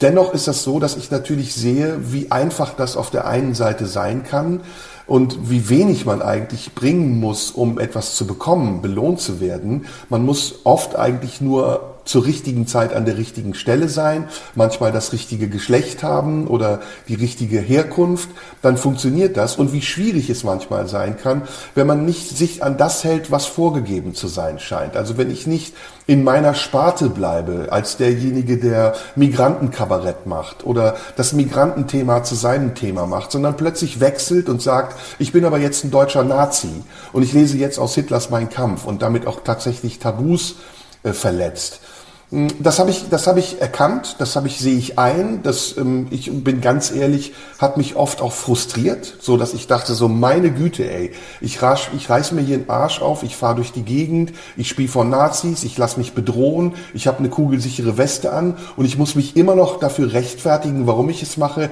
gerade vor den Leuten, für die ich es mache. Und das war, das war eine, das war zum Teil auch ein Frusterlebnis und eine Desillusionierung, die aber bei mir ein sehr produktives, ähm, eine produktive Erkenntnis ans Tageslicht gebracht hat. Nämlich, dass mein Weg mein Weg bleibt und ich diese Anerkennung, die ich haben möchte, nur mir selbst geben kann. Und dass ich, wenn ich anfange, diese Anerkennung von anderen haben zu wollen, mich auch schnell verirren kann und wie so ein Zirkuspferd immer im Kreis laufe und irgendwann nicht mehr weiß, warum ich das eigentlich tue. Und das war immer für mich das Wichtigste. Ich wollte immer wissen, warum tue ich etwas und wie kann ich mir treu bleiben und was, ich, was muss ich dafür tun, mir treu zu bleiben. Und oft war das auch verzichten. Ich muss, ganz oft musste ich auch verzichten, um mir selbst treu bleiben zu können, eben nicht eingeladen zu werden in irgendeine Sendung XYZ, weil ich wusste, wenn ich eingeladen werde, dann muss ich auch das sagen, was die von mir hören wollen. Und da ich das nicht will, da ich das sagen will, was ich sagen möchte, muss ich verzichten, muss ich sagen, okay, dann finde ich eben in dieser Sendung nicht statt. Und das hat jetzt mhm. ein bestimmtes Limit erreicht, beziehungsweise das hat ein Limit äh, überschritten wo ich merke, okay, jetzt fange ich an, mich zu wiederholen. Jetzt fange ich an, einen Erfolg am Leben zu erhalten, den ich mir vor langer Zeit erarbeitet habe und der langsam abbröckelt. Es kommt die dritte, vierte Generation der Zuschauer, die mal gehört haben, dass ich doch der bin, der immer das und das macht. Und das immer wieder zu beweisen und auf die Bühne zu gehen und Abend für Abend Leuten klarzumachen, wer ich eigentlich bin und wofür ich stehe, das ist nicht mehr meine Hauptaufgabe, für die ich brenne sondern ich brenne immer auch für das Neue, für die Innovation, für das Risiko, vielleicht auch für das isolierte äh, Stattfinden, weil ich das Risiko eingegangen bin, nicht anerkannt zu werden. Aber dafür brenne ich. Und es so schön es auch ist, und ich habe es ja eben ehrlich gesagt, so gern ich es auch hätte, manchmal für das belohnt zu werden, ohne dass ich dafür etwas leisten muss, was ich tue, ähm, so sehr kann ich aber auch darauf verzichten, weil ich gelernt habe, dass es eben wichtiger ist, in solchen Momenten zu erkennen, was mein eigener originärer Weg ist und was der Weg der anderen ist, den ich vielleicht nicht gehen will. Mhm. Ja, kann ich sehr gut, kann ich sehr gut verstehen. Finde ich auch sehr, sehr schön, dass du das so in dieser, in dieser Klarheit und in dieser ähm, Offenheit hier erzählst, ähm, weil ich den, den Prozess, ähm, den Prozess sehr gut nachvollziehen kann. Aber es klingt zugleich ja so, als wärst du mit dem, was jetzt kommt, auch im Reinen oder mit dem, was, was du vorhast. Du klingst nicht so, als äh, wüsstest, als, als sei das äh, das Ende deiner, deiner künstlerischen äh, Laufbahn, sondern nee. es ist, glaube ich, nur eine, eine, eine Wegscheide, eine Wegmarke, wo, äh, wo eine andere Abbiegung ansteht. Genau, deswegen sage ich es ja auch. Äh, in eine andere Richtung zu gehen und sich sich neu zu orientieren, sich neu ähm, sich sich neu zu finden und sich auch neu zu erfinden und ähm, ein anderes einen anderen Zugang zu finden, vielleicht auch ein anderes ein anderes Medium. Na deswegen sage ich es ja auch ohne Pathos und kündige ja nicht einen Abschied an, sondern ich sage, ich habe einfach festgestellt, es ist Zeit irgendwann auch zu gehen und dieses Gehen kann ja auch dauern. Also ich habe ja eben gesagt, mir macht der Podcast mit dir nach wie vor großen Spaß und es ist auch noch nicht vorbei. Aber es wird irgendwann vorbei sein. Irgendwann wird der Tag kommen, da werden wir sagen, okay, das waren jetzt zwei oder drei schöne Jahre. Wir haben sehr viele Zuhörer gehabt, die auch sehr geschätzt haben, dass wir diesen Podcast machen. Aber das Ding, wie du eben so schön gesagt hast, ist zu Ende erzählt. Und wir müssen jetzt einen anderen Weg gehen oder neue Wege gehen oder was auch immer. Ich bin auf jeden Fall keiner dieser Künstler, die sowas zu Tode reiten. Und ich bin auch hm. keiner dieser Leute, die sowas dann wieder aufleben lassen. Ich finde es ganz schrecklich und ich ja. sage das trotz aller meiner Verehrung für Stefan Raab und, und meinem Respekt vor den Leuten, die für ihn arbeiten, sowas wie TV total wieder aus der Klamottenkiste zu holen und dann daran zu scheitern, dass die Erwartung der Leute eine ganz andere war als die Erfüllung, die du ihnen dafür angeboten hast. Und dieses Ende, mhm. was TV total jetzt äh, haben wird, ich bin ganz sicher, im September oder Oktober wird es das nicht mehr geben, das macht sogar ein bisschen den Ruhm des alten TV total kaputt. Ja. Exakt. Genau, und das ist, das ist ein ganz großer Fehler, der gerade überall im Fernsehen gemacht wird, mit sieben Tage, sieben Köpfe, mit Geh aufs Ganze, ähm, dass man versucht, ähm, aus so einem nostalgischen Impetus heraus in eine Zeit zurückzugehen, die die Vergangenheit ist. Und man, es lässt sich nicht zurückholen. Es ist, es ist nicht mehr Ende der 90er. Und ähm, nur weil man im Moment in, in einer Situation historisch lebt, die äh, sehr ausweglos wirkt oder die uns alle mit großen Herausforderungen belastet, versucht man man dann ähm, in so eine Vergangenheit zurückzurudern, die äh, aus der aus der Gegenwart heraus auch ähm, heller und äh, fröhlicher erscheint, als sie es wahrscheinlich jemals war. Und äh, glaubt, jetzt kriegen wir die Leichtigkeit von sieben Tage, sieben Köpfe da wieder rein oder von von TV Total. Das geht nicht. Die die Zeit damals war eine andere, unter denen diese Sendungen entstanden sind. Es waren andere Köpfe, die und nicht umsonst heute alle weg sind und bis auf ganz wenige Ausnahmen, äh, die dann nochmal hervorgekramt werden. Und dann kommt Jochen Busse nochmal und Kalle Pohl und trotzdem denkt man, ja, schön, aber es ist nicht mehr heute. Und es, es lässt sich eine Zeit nicht zurückholen und es lässt sich auch nicht mit, mit Revivals zurückholen. Vielleicht geht es gerade noch mit Wetten das, weil das durch Gottschalk, ähm, und das ist der große Unterschied, eben eine Nummer ist, die, die bis heute die, die letzte Fernsehsendung ist, bei der die ganze Familie Samstagabend vorm Fernseher sitzt, aber es geht auch nur, nur ein oder zweimal im Jahr und dann ist es ein Highlight. Aber der fundamentale Unterschied ist eben, da sitzt nicht ein Moderator aus der Jetztzeit, der versucht, ein Format von vorgestern wieder aufleben zu lassen, sondern da sitzt der Moderator von vorgestern, der heute noch vorgestriger wirkt, als er schon immer gewirkt hat, mhm. den man aber für sein vorgestrig sein auch immer geliebt hat.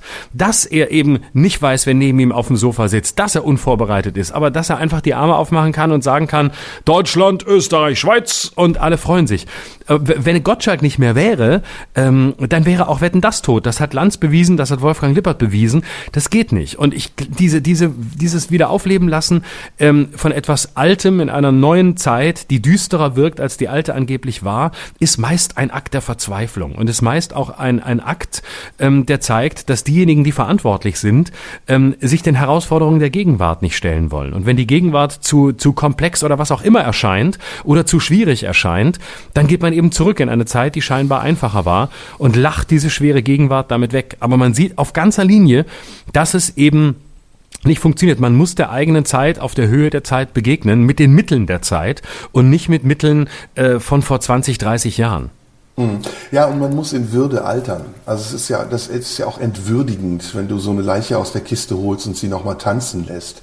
Ähm, ich finde, Dinge, die erfolgreich waren, die zu Ende gegangen sind, die sollen auch so bleiben, wie sie waren, nämlich erfolgreich und zu Ende gegangen. Und das ist das mein Punkt, den ich eben gesagt habe, den ich jetzt sehe, ist, okay, ich bin vielleicht sogar fast drüber. Also die letzte Tour war für mich die größte, erfolgreichste und beste Tour, die ich je gemacht habe. Und das, was jetzt kommt aufgrund von Corona, wird noch nachgeholt. Also es gibt einen externen Grund, der dazu führt, dass ich das noch spielen muss. Aber wenn du mich gefragt hättest, in meinem Inneren hätte ich gesagt, ich will, das, das reicht, muss ich nicht noch mehr machen. Ich mache es gerne. Also es ist auch so, dass ich auf die Bühne gehe und totalen Spaß dabei habe. Darum geht's gar nicht sondern es ist eher noch ein anderer Aspekt, der eine ganz wichtige Rolle spielt, der mich zu dieser Entscheidung gebracht hat. Nämlich, dass ich Öffentlichkeit nicht mehr will. Ich will einfach nicht mehr öffentlich sein. Das habe ich schon seit längerem ein großes Problem damit. Ähm, auch übrigens wirklich ganz, ganz, ganz ehrlich, ich habe wirklich ein großes Problem damit, einmal die Woche auch hier öffentlich zu sein und mich zu veräußern und, und äh, zu äußern. Also veräußern tatsächlich im Sinne von verkaufen und zu äußern zu Themen, zu denen ich noch gar keine Meinung habe. Ich habe ganz oft das Gefühl, ich sage viel zu schnell und viel zu früh etwas zu Sachen, über die ich nicht lang genug nachgedacht habe. Und ähm, der Grund, weshalb ich das mache, das wäre jetzt eine ganz logische Gegenfrage, warum machst du es denn dann noch, ist, dass ich tatsächlich große Freude daran habe, mit dir das zu machen. Also es liegt wirklich zu einem großen Teil auch an dir und dass ich den Austausch zwischen uns beiden mag und dass ich das Gefühl habe, es ist noch nicht zu Ende erzählt. Also es gibt noch, mhm. wir finden noch neue Formen, wir finden noch Sendungen, in denen wir selbst überrascht sind, hey wow, guck mal, was ist da passiert. Und was übrigens auch paradox ist, aber wahr, wir, ähm, wir erzeugen Widerstand. Also wir haben mit unserer letzten Live-Sendung ja auch tatsächlich ähm, ziemlichen Widerstand erzeugt. Und auch ah, das ist eine Motivation, weil du dann merkst, Widerstand ist auch ein Effekt, den du erzielst. Ja. Ja, und, das, setzt, ähm, das, das setzt ja auch Energien frei. Ne? Und äh, ähm, das setzt, das, ne? also in dem Moment, wo du merkst, es, es kommt was zurück oder auch Widerspruch, was auch immer zurückkommt, aber es ist, es ist was da. Und das reizt ja auch. Und deswegen ähm, machen wir das ja nächste Woche auch wieder live, um an dieser genau. Stelle mal einen kurzen Werbeblock einzubauen. Ja, genau. Nächsten Montag live im Tippi am Kanzleramt, 20 Uhr, Schröder und so Mundschuh live. Es gibt noch ein paar Karten, es läuft sehr gut. Der Vorverkauf läuft wirklich toll. Das ist, das ist einfach schön. Und ähm, deswegen, äh, aber es gibt noch ein paar Karten. Also nächsten Montag live im Tippi am Kanzleramt. By the way, und, ich habe davon geträumt fällt mir gerade Ja? jetzt ein, wo du sagst. Ja, ich habe geträumt, ich bin äh, ähm, so eine Treppe hochgegangen in ein Fußballstadion und komme rein in das Stadion und es ist brechend voll und du kommst mir entgegen und sagst, das, was du gerade gesagt hast, ey, es hat sich super verkauft, das Ding ist rappelvoll. Und das war ein Fußballstadion, es waren 60.000 Ja. Leute. Und Äh, dafür müssen wir jetzt, ich würde sagen, dafür müssen wir jetzt noch ein halbes Jahr durchhalten, dann sind wir da auch. Dann machen wir Olympiastadion. Kennt ihr, kennt ihr, kennt ihr? Und weißt Ja. du, wie wir hinfliegen? Mit der Düse fliegen wir hin, mit der Düse fliegen wir hin. Aber lass mich das zum Thema Öffentlichkeit noch schnell abschließen. Also Mhm. ich, wie gesagt, habe echt ein großes Problem mit der Öffentlichkeit, weil die Öffentlichkeit sich ja auch verändert hat. Und ich Mhm. glaube, das ist auch der Bogen zu Harald Schmidt. Ich glaube, Harald Schmidt sieht das nicht, dass die Öffentlichkeit sich verändert hat und dass Mhm. diese Dynamik auf Twitter, auf Social Media auch sich ganz schnell verändern kann und sich auf eine unangenehme Art und Weise verändern kann, weil sie nämlich zerstörerisch wird. Und das ist etwas, wo ich raus muss. Ich will nicht nur, ich muss da raus, denn ich habe das jetzt in den letzten Monaten, in den letzten Jahren gemerkt, wie, ähm, wie mir die Haut auch fehlte, die Schutzhaut fehlte, um das zu absorbieren. Und du hast das ja Gott sei Dank. Du sagst ganz oft auch, ist mir egal. Ich kenne auch Momente, wo ich weiß, dass es dir nicht egal ist, aber du bist da ein bisschen besser gebaut als ich. Bei mir ist es so, die Haut wird immer dünner. Und irgendwann sticht es. Und irgendwann fängt es auch an zu bluten und schmerzt. Und irgendwann bricht es auch. Und ich will nicht den Punkt erreichen, an dem es mich bricht, sondern ich möchte stark genug dabei sein, zu sagen, okay, ich kann das nicht mehr, ich will es nicht mehr und deswegen lasse ich es jetzt. Ja, ist erstaunlich. Also die, die äh, Wege, die dahin gehen, sind ja eindeutig. Also es gibt ja noch einen Kollegen, der sich sehr umorientiert hat, ganz anders als du, aber ähm, äh, den auch diese letzten zwei, drei Jahre sehr geprägt haben, nämlich äh, Eckhard von Hirschhausen, der sich auch aus dem, aus dem Kabarett komplett zurückgezogen hat und mittlerweile ähm, ausschließlich äh, um, Umweltaktivismus macht. Also wirklich Fridays for Future in, in Berlin unterwegs ist, Festivals organisiert, zwar immer noch auch Festivals, die äh, das Comedy-Label tragen, wo er Schirmherr ist, der aber sonst wirklich Lobbyarbeit macht, ähm, um den Klimawandel aufzuhalten. Gut, er macht auch noch Fernsehen, macht Sendungen, aber der auch für sich sagt, ähm, diese Zeit des, des ähm, äh, Kabaretts oder seines Kabaretts, seines auf der Bühne stehens, ist abgeschlossen. Auch ein ähm, Kollege, der ich ähnlich alt ist wie du, vielleicht ein bisschen jünger, ähm, aber wo auch so in, in dieser in diesem Alter um die 50 ähm, so sowas eintritt, was ähm, äh, ja irgendwie den den bisherigen Weg offensichtlich als äh, abgeschlossen äh, anerkennt oder ja, nicht nur als abgeschlossen. ähm, auch nicht gewollt. Ja, aber Also als- ich, muss, ich muss mal einen Punkt sagen, der mich tatsächlich frustriert, ne, wo ich wirklich einen Frust habe. Das ist äh, die NTV-Sendung, die ich hatte. Also ich fand, wir haben da in einer sehr spannenden Sendung in der Tradition von Christoph Schlingensief die Dekonstruktion von Talkshow-Formaten versucht. Und wir waren an einem Punkt angekommen, an dem man als Exot in einem Nachrichtensender nicht mehr Erfolg haben kann. Wir hatten wirklich sehr gute Quoten, wir haben überdurchschnittlich gute Quoten gehabt, wir haben fantastische Gäste gehabt, die sonst niemals zu NTV gegangen wären. Und wir haben mit Friedrich Küppersbusch und dem ganzen Team drumherum etwas aufgebaut, was wirklich einzigartig war und was auch innovativ, richtungsweisend und seiner Zeit weit voraus war. Ähm, ich, ich, natürlich, ich als Hauptbeteiligter schwärme von dieser Sendung. Du als Gast wirst sagen, naja, so dolle war sie jetzt vielleicht auch nicht. Aber erinnere dich mal daran. Wir hatten Gespräche mit, mit ähm, Stefan Brandner von der AfD, wo er komplett Weiß ich noch, ja. wurde. Ich habe mit Ja. Poggen, ähm, mit Poggenburg von der AfD zusammen Deutschland vor noch ein Tor gesungen. Mit, mit, mit, mit ähm, wie heißt sie nochmal, Dingsbums Müller, Michaela Müller, weiß ich gar nicht. Da waren Leute, äh, Bushido, äh, wirklich, dann war äh, Frankie Goes to Hollywood auf NTV, ja. Und das Maximum, was wir erreicht haben, war eine Nominierung für den Grimme-Preis und für den Deutschen Fernsehpreis, den dann doch Ina Müller für ein Format gewonnen hat, das sie seit 20 Jahren macht. Und da war für mich klar, und deswegen sage ich wirklich ganz ehrlich, das hat mich total frustriert, du wirst hier auch nicht gewollt. Ja, das ist, das ist das Maximum. Du kannst eine gute Sendung machen. Du kannst eine frische Sendung machen, eine, die es gar nicht gibt. Diese Sendung war nicht konzipiert oder auf irgendeiner Fernsehmesse gekauft in Nizza, sondern die haben wir von der Pike auf selbst konzipiert, Friedrich Küppersbusch und ich. Und statt ähm, zu sagen, ey, danke, ihr macht mal was Neues, ihr seid mutig und es ist auch noch erfolgreich, haben wir letztendlich einen indirekten Arschtritt bekommen und die Aussage, wir wollen sowas nicht. Und dann habe ich auch keinen Ja. Bock. Ja, ja, das, äh, aber das ist, glaube ich, ein Problem, was jeder kennt, der äh, im künstlerischen Feld ist. Ähm, Michel Welbeck hat das mal schön beschrieben. Äh, der Moment, äh, in dem sie äh, nicht so wahrgenommen werden, wie sie es glauben, verdient zu haben, wird kommen. Äh, nur der Alkohol wird ihnen noch helfen. Und ähm, bei dir und äh, bei dir hilft eben nicht seit längerer Zeit nicht mehr. Das ist schon deswegen vorbei. bei dir hilft nicht der Alkohol, sondern einfach der. Du, du bist schon, die, du bist schon die, die Stufe drüber. Ähm, ja, ich, bei mir ist es ein bisschen anders. Ähm, ich, äh, mir geht es da nicht so. Äh, ich bin da auch an einem, an einem anderen Punkt. Aber ich, ich merke auch bei mir, dass ich äh, zunehmend äh, Schwierigkeiten habe, ähm, Themen, die mich beschäftigen oder das, was mich beschäftigt, in eine klassisch äh, satirisch oder sagen wir mal besonders kabarettistische Sprache zu übersetzen. Ähm, mich langweilt die Vorhersehbarkeit, ähm, der man schnell erlickt, wenn man äh, in dem in dem Genre unterwegs ist.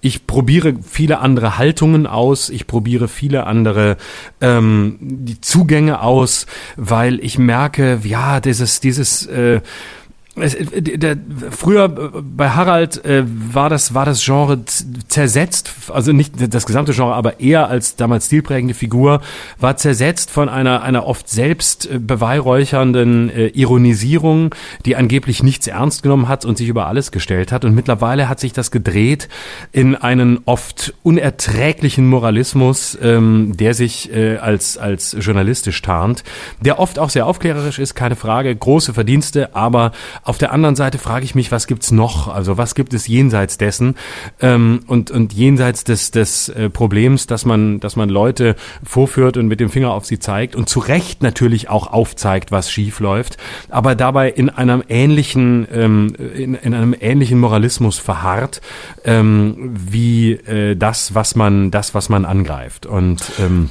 das ist natürlich da, ein Kritikpunkt, den teile ich mit dir. Und da muss ne? man auch da, wirklich Namen nennen. Also ich finde zum Beispiel, was die Heute-Show im Moment macht, ne? ich war ja selbst Teil der Heute-Show, das ist unerträglich. Das ist, das ist so mhm. konform, das ist so vorhersehbar, das ist so auswendig gesprochen und gelernt, dass ich es nicht brauche. Ich brauche das nicht. Mhm. Weder und das für hat meine politische Weiterbildung noch für meine Bestätigung.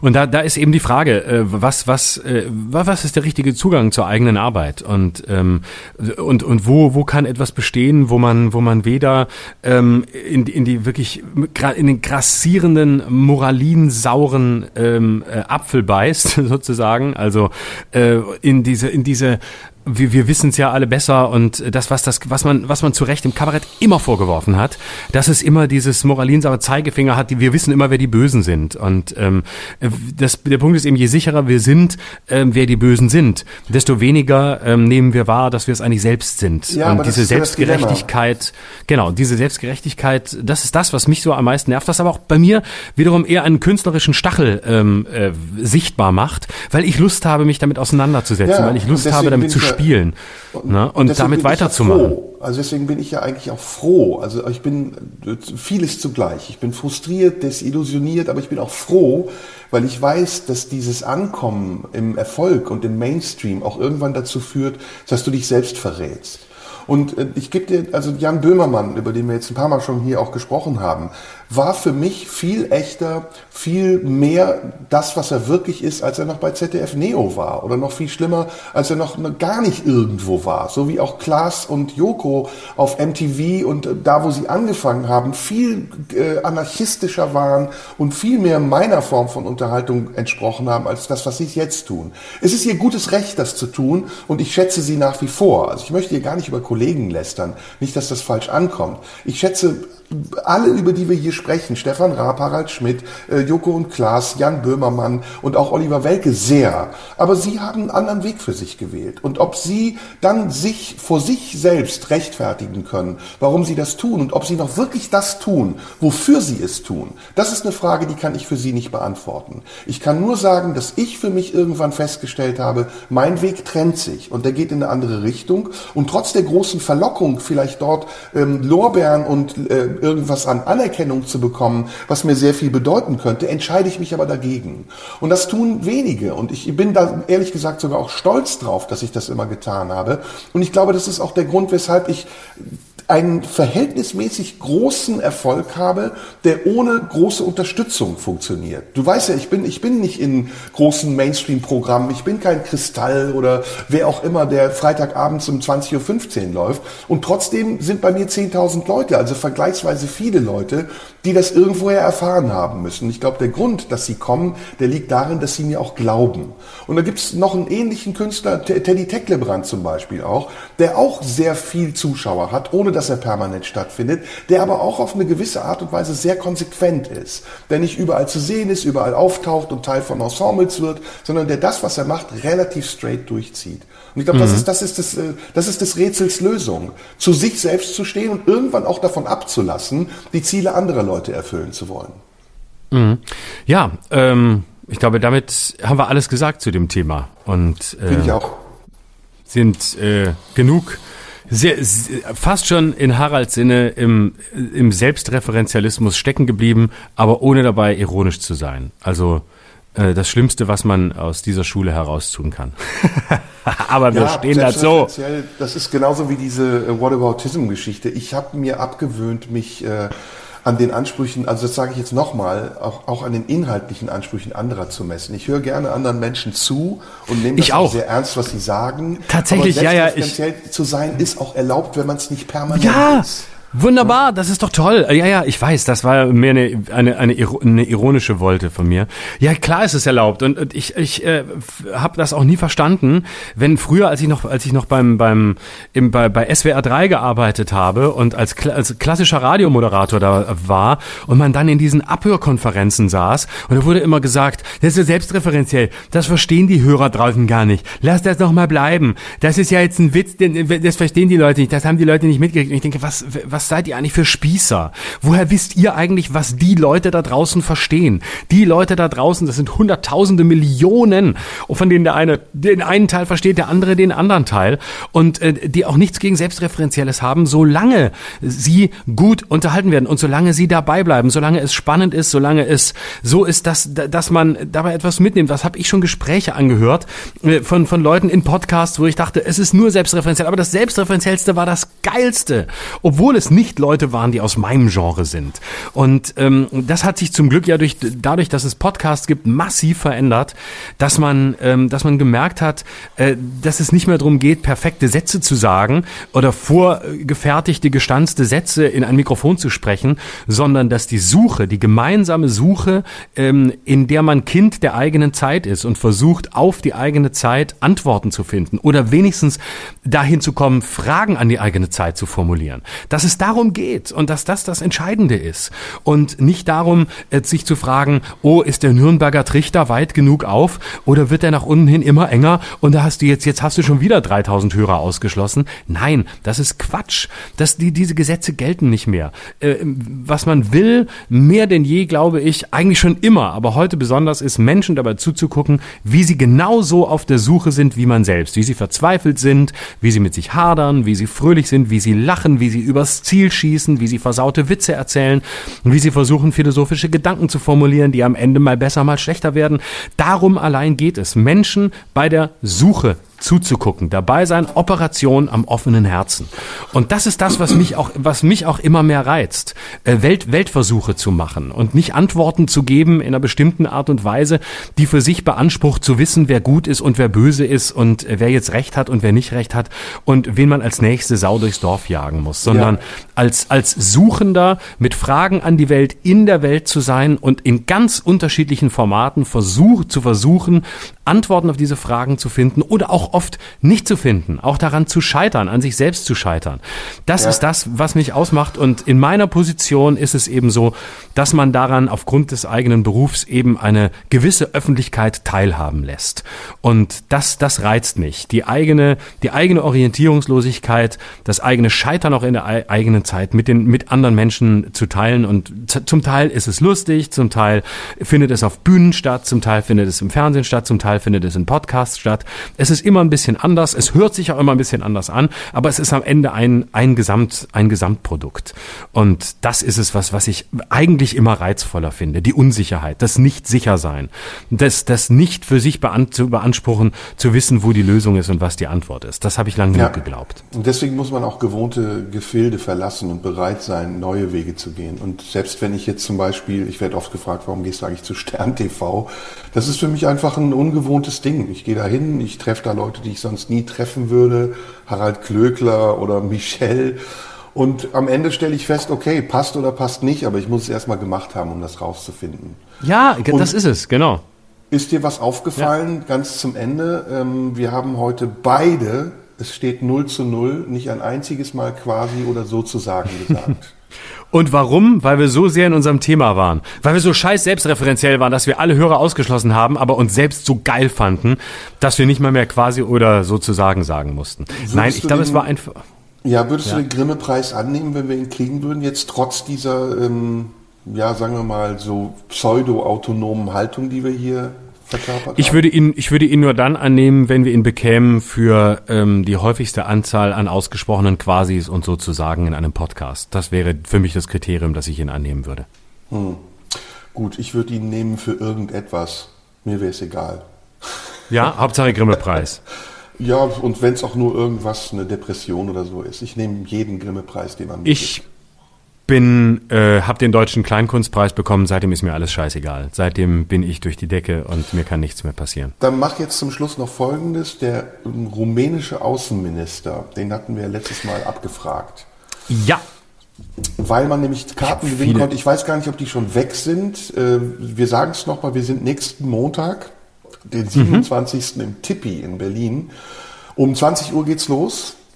Und die Kartengewinner, die äh, ich glaube an was office.radio1.de schicken sollten, mhm, wer der genau. rumänische Außenminister ist, die sind mhm. entweder schon benachrichtigt, aber wir wollen hier verraten, wer ist denn der rumänische Außenminister? Weißt du's? Nee, du? Irgendjemand hat's mir geschrieben. Ich google es jetzt mal. Google mal, ich, ich, ich lese mal derweil noch Nachrichten vor, die so kamen. Ich lese ein paar Nachrichten vor. Mach Falk mal. zum Beispiel hat geschrieben, man, also Instagram, Schröder Live, könnt ihr mir schreiben, uns schreiben.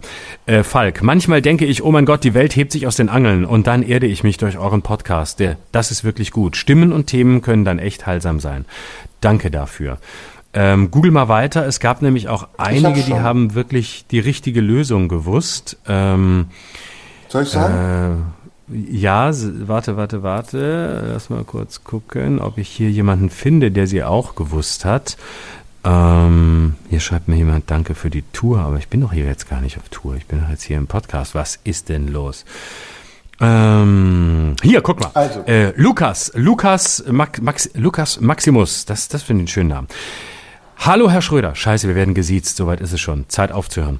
Als wöchentlicher Zuhörer möchte ich mir selbstverständlich die Möglichkeit nicht nehmen lassen, möglicherweise äh, kostenlos Sie und Herrn Somuncu live zu erleben. Der rumänische Außenminister heißt selbstverständlich Bogdan Aurescu oder Aurescu wahrscheinlich. Aurescu. Ihr gemeinsamer Aurescu. Äh, ihr gemeinsamer Hauszwerg äh, Elefant trägt in meinem Kopf den Namen Dumbo Beutlin. Vielen Dank für die wöchentliche Unterhaltung. Beste Grüße aus Braunschweig. Lukas, ich finde, Lukas sollten wir noch einladen. Das ist so eine schöne Nachricht, der kann kommen nächsten Montag. Muss halt, aus Braunschweig kann man anreisen. Da fährt ein ICE auch nachts noch zurück. Falls du noch nicht 18 bist, kommst du abends noch nach Hause. Äh, hier, hier dann noch, äh, weil wir da ja nach, auch nachgefragt haben, Bumtschak. Hier mein Vorschlag für den Namen eures Elefanten, fettes Arschloch. Ähm, mhm. Äh, das, das finde ich, da kann ich, kann ich uns jetzt nicht so drin sehen. Ähm, äh, warte, was Reicht aber auch, noch? komm, wir müssen aufhören. Sehr coole Podcast-Folge. Ähm, ja, das schade, dass so wenig auf die Zensus-Thematik, zu, wir sind zu wenig auf die Zensus-Thematik eingegangen beim letzten Mal. Haben wir außen. Markus, Elefantenname Florian Tröter. Äh, die auch Karten brauche ich nicht, hab eh keine Zeit. das ist eine der schöneren Nachrichten.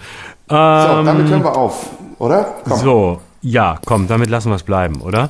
Ja. Ich glaube, Bock, hier noch jemand, Kirsten hat es auch noch gewusst. Euer Elefant heißt Dicky. Liebe Grüße aus Paris. Wir werden in Paris gehört. Ah, ja. toll. Gut, äh, in diesem Sinne, äh, bis nächste Woche. Bis nächste Woche. Mach's gut. Ciao. Tschüss. Das war Schröder und Sumunju. Der Radio 1 Podcast. Nachschub gibt's in einer Woche.